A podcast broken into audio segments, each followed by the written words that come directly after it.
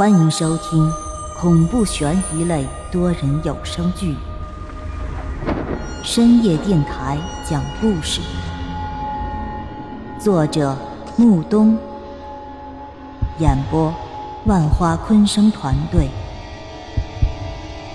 精彩马上开始。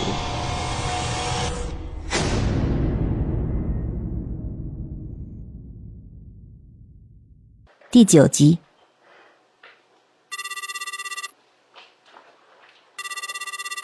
公司竞标，什么情况？老板，压力很大。咱们那个对手是个老牌企业，实力很雄厚，不好对付啊。嗯，我知道，这次竞标难度很大。不过你那边也不要松劲儿，有什么情况随时向我汇报。秦勇是一家房地产公司的老总，虽说企业才刚刚起步，但也算步入正轨。运势蒸蒸日上。前两年，政府重新规划城区，将要拆掉城南的一部分城中村，用作商业用途。城中村的居民，政府将要统一安置。所以在半年前，政府便开始在全市范围内招标，要盖几栋安置楼。这对于秦勇来说，可是一个千载难逢的机会。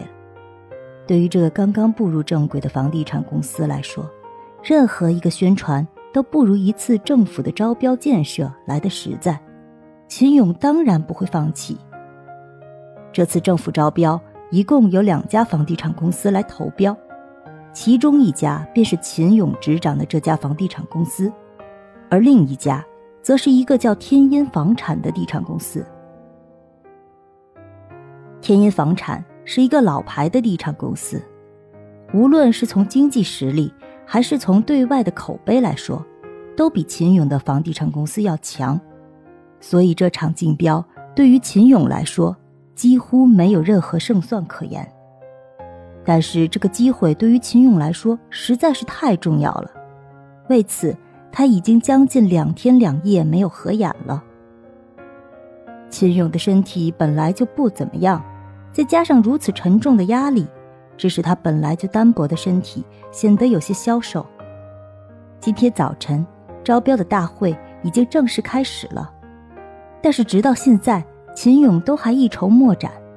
如果三天后秦勇还是拿不出方案的话，恐怕这次机会就得拱手让人了。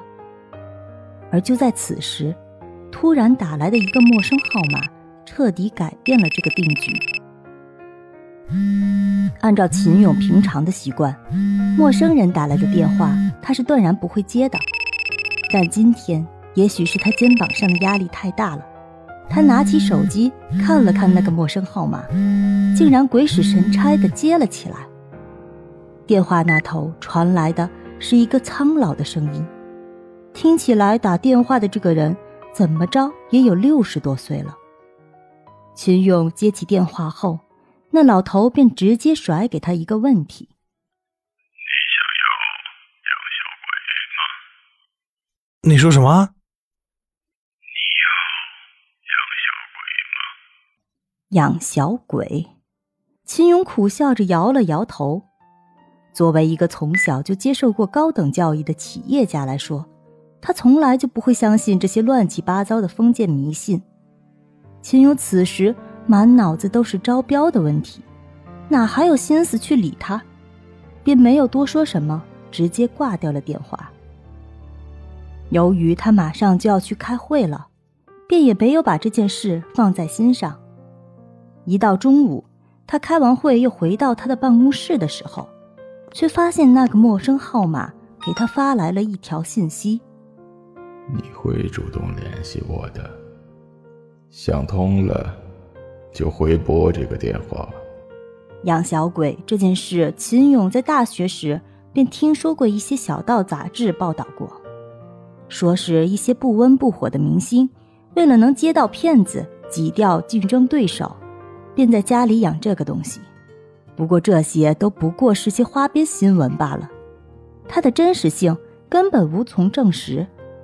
但即便如此，这件事还是在秦勇的心里。留下了一个不可磨灭的印记。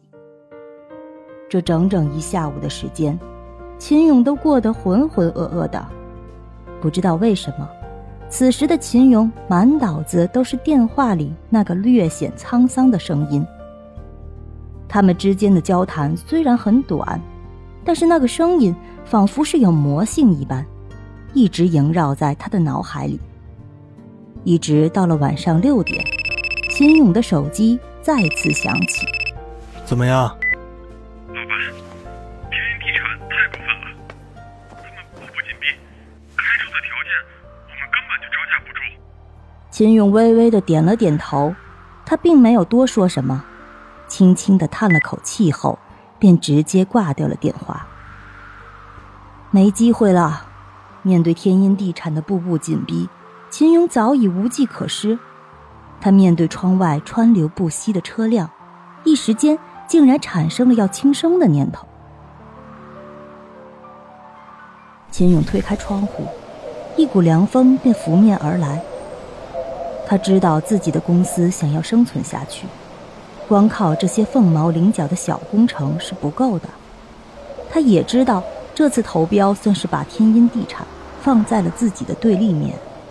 如果投标不成的话，天烟地产能有一万种方式吃掉自己的公司。他双手撑着窗台，将自己的身体探了出去。迎面吹来的凉风就如同是刀片一般，切割着他的脸。